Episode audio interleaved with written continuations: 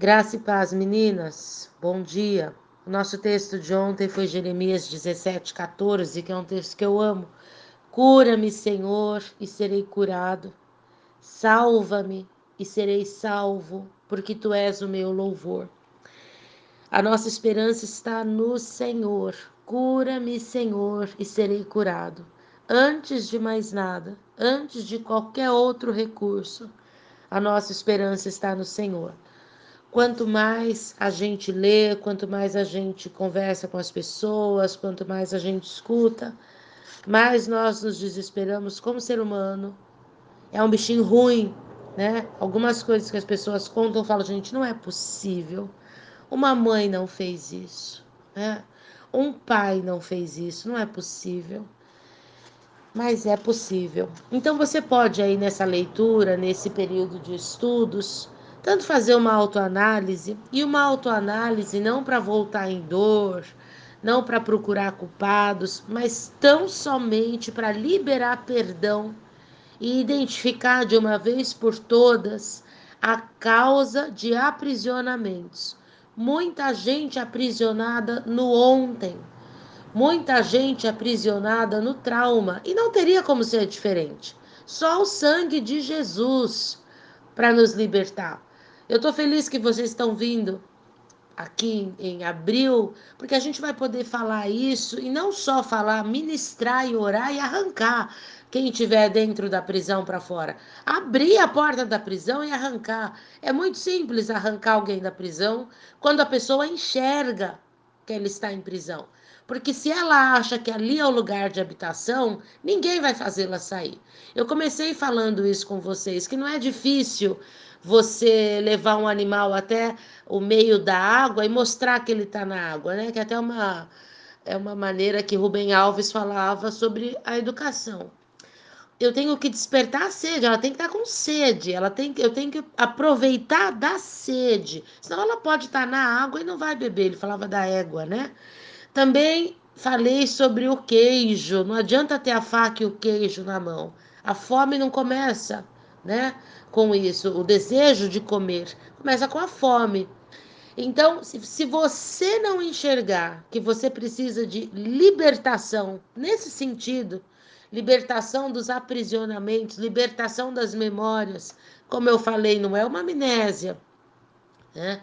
É, mas é você viver livre disso. Quando a gente faz a libertação, a pessoa fala: Eu não consigo esquecer. Não é que você vai esquecer, mas o que, o que, vai, o que vai parar de acontecer é você acordar pensando nisso, passar o dia pensando nisso, dormir pensando na situação, sonhar com a situação. Isso vai acabar. Isso vai acabar. A memória vai estar tá lá. Se você buscar, você encontra. Agora não vai mais te atormentar e não vai te fazer sofrer e não vai te fazer chorar. Entende? Isso é a libertação de uma prisão que você passou na sua infância por abandono, que é uma violência, por, por violência verbal, por violência física, né? Pais que corrigem na hora da raiva, pais que ferem a criança, então, com Uh, mesmo com a vara, que é bíblico, ou com a cinta, que foi a maneira que eu corrigi a Ana até os 12, 13 anos, depois não precisei mais, mas mesmo com a cinta tem um lugar, né? O bumbum, só o bumbum, não se bate no braço, não se bate nas pernas, não se bate no rosto, não se belisca, não se usa as mãos, não se usa as mãos a mão a criança enxerga como carinho, tem mãe que prefere dar um beliscão ou que prefere dar um tapa, não se usa as mãos nos, diretamente, né? Por isso eu sempre, como a Bíblia orienta, usei vara ou cinta no bumbum da criança, que é um lugar molinho, cheio de carne, como repreensão. E há quem nem corrija, cada um siga a sua consciência de acordo com a luz que tem da palavra mas com cuidado, com amor. A minha mãe me corrigiu bastante e antes de nos corrigir, ela sentava, lia um versículo bíblico, lia um provérbio, fazia a gente decorar aquele provérbio, então ela nos corrigia e muitas vezes ela batia na gente chorando, chorando, chorando, chorando. E depois nos abraçava. Eu ficava com dó dela, eu ficava com dó de tê-la submetido a essa situação, porque ela, apesar de ser tão forte, ela ficava transtornada, mas ela falava: Eu não posso não corrigir vocês, eu não quero ser Eli. E eu achei maravilhosa a maneira que ela fazia, e foi a maneira que eu fiz com a Ana. E a Ana, vocês veem que é o meu grude, né? E é uma bênção de menina. A palavra diz: corrige teu filho, senão ele vai te trazer vergonha. Bom, mas tem gente que abusa da correção. Tem criança que apanha até sangrar, tem criança que é ferida, tem criança que fica roxa, tem criança que fica realmente aprisionada nos traumas dos abusos da correção. E tem tantos outros tipos de abuso, a gente já tem falado sobre isso. Mas então, nessa autoanálise, por que, que a gente está voltando lá na infância? Porque não tem como a gente fazer cura interior sem falar da infância. Os aprisionamentos começam lá. Os aprisionamentos começam na vida intrauterina, tá? Quando você está na barriga da sua mãe. Os aprisionamentos começam na primeira infância, na segunda infância. Então, deixa o Espírito Santo falando ao seu coração, como muita gente já está me escrevendo. Sem medo de se expor, sem colocar máscara, sem preocupação de passar algo né, ruim. Muito pelo contrário abrindo-se ao Espírito Santo, pedindo para o Espírito Santo sondar mesmo e mostrar, porque o desejo é ser livre. Este também é o meu desejo. Bom, o que, que esses abusos causam no cérebro de uma criança? Né? É gravíssimo, porque a primeira coisa que ela vai sentir é vergonha, uma falsa vergonha, porque ela não teve culpa, ou uma falsa culpa, porque a gente costuma, como criança, transferir o erro dos outros para nós. Na verdade, assumir a responsabilidade. Então, essas crianças que são é, educadas, criadas, que crescem num lar tóxico, que foram criadas por pais tóxicos, elas sofrem de sintomas muito parecidos. Então, autoestima prejudicada, normalmente baixíssima autoestima, que leva a um comportamento autodestrutivo de alguma maneira ela vai buscar a autodestruição, ainda que inconscientemente. E ela não consegue romper esse ciclo sozinha. Por exemplo, uma moça que nós atendemos com obesidade mórbida. Desculpa, eu acordei muito rouca. Eu passei o dia no carro ontem, então no ar-condicionado direto. Faz duas horas que eu estou enrolando para gravar esse áudio para melhorar minha voz, mas não melhora. Então essa menina, ela foi abusada, né? Abusada sexualmente. Criança, muito criança, desde muito cedo, 3, 4 anos, quando começou. E o que que ela fez? Ela começou a comer muito, tanto por ansiedade, né? Como pensou numa maneira de se tornar indesejável. Permitiu que a gordura tomasse conta de uma maneira para que ninguém olhasse para ela com desejo. Então, essa autodestruição inconsciente, ainda que inconsciente, porque só ela acolheu os frutos disso depois, né? Foi o que eu tive que mostrar para ela.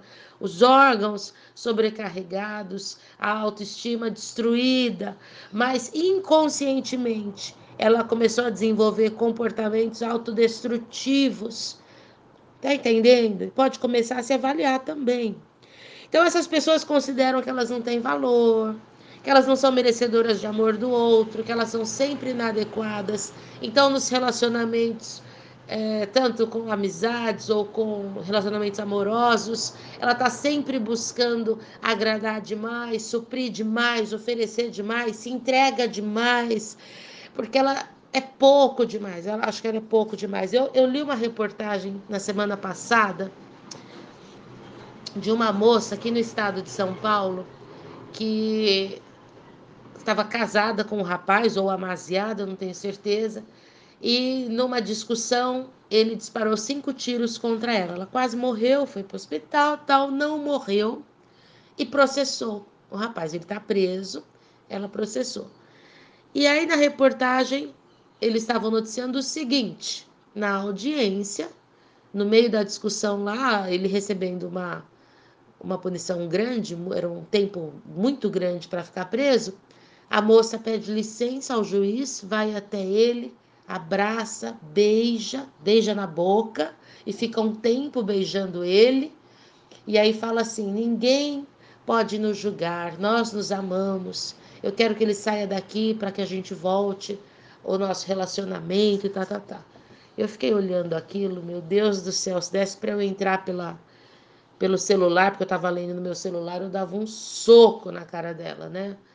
Como que ela, sobrevivente de uma violência deste nível, no julgamento do atentado que ela sofreu para matá-la, cinco tiros não foi para encravar a unha, foi para matá-la. Ela fica em pé, abraça, beija e fala que quer voltar a viver com ele, que ele a ama, que foi um momento de raiva. Meu Deus do céu, eu falei, não precisa nem passar por um especialista para saber que essa moça surtou na batatinha, né? Então, essas pessoas, como essa menina, que para mim foi um exemplo clássico da pessoa que, se, que acha que ela tem que passar por isso, que está no script da vida dela, que ela nunca vai conseguir uma situação diferente dessa, que ela nem merece algo melhor, na verdade ela merece isso mesmo. É por isso que você que tem aquela expressão mulher de malandro, né? Aquela mulher que só se relaciona com homens que bebem e que batem e que exploram e que traem. E ela vai, ela deixa esse arruma outro igual, parece que não enxerga que o outro é igual. É exatamente isso. A pessoa que está com a sua autoestima totalmente destruída, ou pelo menos muito prejudicada, e acredita que ela merece, que é para ela. Então, ela passa a sofrer algumas coisas. Falando de cérebro, né? A mulherada da Terça Pink sabe que eu gosto de estudar o cérebro, de falar de cérebro. Como que o cérebro reage nisso?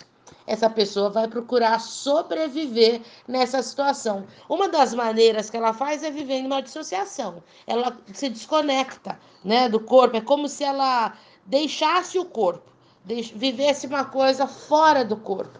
E a associação pode ser caracterizada por algumas maneiras. Eu anotei pelo menos quatro aqui para você entender e perceber se você também não fez isso. Uma das maneiras que a dissociação se manifesta é através da despersonificação, ou seja, a pessoa tem essa experiência fora do corpo, ou a desrealização, a sensação de que o mundo não é real e que ela está vendo tudo através de um filme, não aconteceu, sabe? Ou então a amnésia dissociativa, que é a incapacidade de lembrar informações ou acontecimentos pessoais importantes. Eu já falei aqui nos áudios de uma moça que eu comecei a cura interior e ela não conseguia descer de no... ela chegou até os nove anos. Ela não conseguia lembrar das trazer de volta as memórias da primeira, segunda infância, terceira infância, ela tinha uma parte, mas ela bloqueou. Ela bloqueou em nove anos. O que aconteceu para trás, ela não tinha memória. Ou seja, ela teve uma amnésia dissociativa. Ela travou essa área da, da vida dela. Ela trancou essa área. Não quer dizer que não esteja lá. Está lá.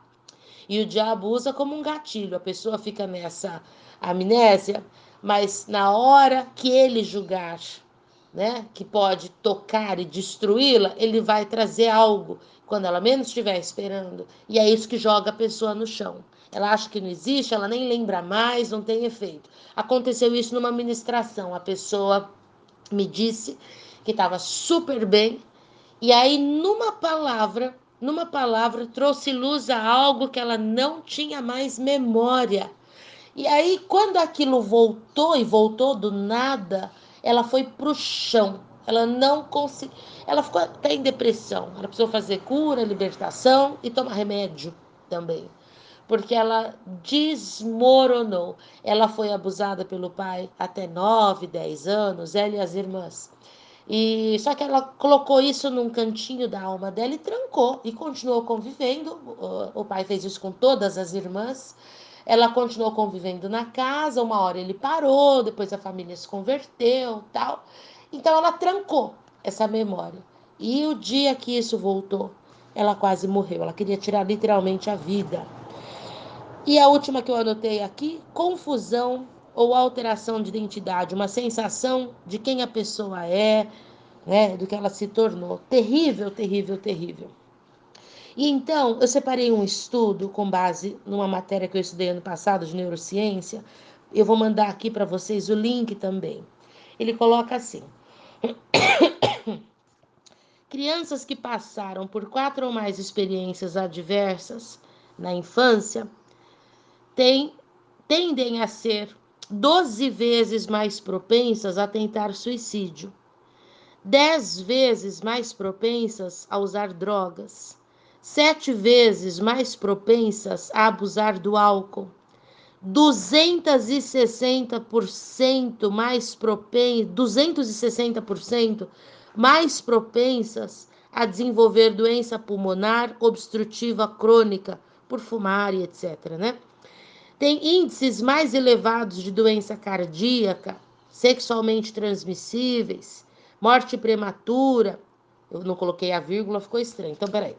Tem índices mais elevados de doença cardíaca, vírgula, doenças sexualmente transmissíveis e morte prematura, o que aumenta muito, né? De acordo com as experiências adversas que a criança vivencia na sua infância. Então, por exemplo, indivíduos com quatro ou mais experiências adversas tendem a ter isso piorado. É duas vezes maior do que aquele que passou por uma só. E aí o estudo termina dizendo que pessoas que passaram por duas, quatro ou mais situações adversas, experiências adversas na infância, como eles chamam, e aí experiências diversas na infância, tem 460 mais, é, 460% mais propensão a sofrer depressão e câncer do que aqueles que não passaram por isso. Por que, que eu estou compartilhando esses dados com você? Porque talvez você sinta uma culpa enorme por ter passado por depressão, por ter tentado suicídio. Quantas meninas estão me escrevendo que tentaram suicídio e que não foram bem-sucedidas, graças a Deus por isso, porque Deus é um Deus de vida. Quantas meninas me, tem, estão, estão me escrevendo falando do, da, necess, da necessidade do uso de drogas, do abuso de substâncias químicas. Então, se você passou, saiba que tá, você está propensa a isso. Agora, mais do que isso, eu quero te dizer que há cura para a tua vida, há cura para a nossa vida, há liberdade. E vou te falar que há um exército enorme que não tentou suicídio, que não usou e abusou do álcool ou de substâncias químicas, drogas, cigarro, não se entregou ao sexo é, errado, né? Não se entregou ao, ao pecado, mas que tem a sua autoestima prejudicada ou destruída. A autoestima prejudicada tem um efeito no cérebro tão parecido como o do uso de drogas, como da dependência das drogas. Mas eu falo mais sobre isso depois. E quero só encerrar dizendo: a cura, a bálsamo em Gileade, a libertação, pois para a liberdade Cristo nos libertou. Vamos repetir o versículo de ontem: Cura-me, Senhor, e serei curado. Salva-me e serei salvo, pois tu és o meu louvor. Deus te abençoe. Fique na paz em nome de Jesus.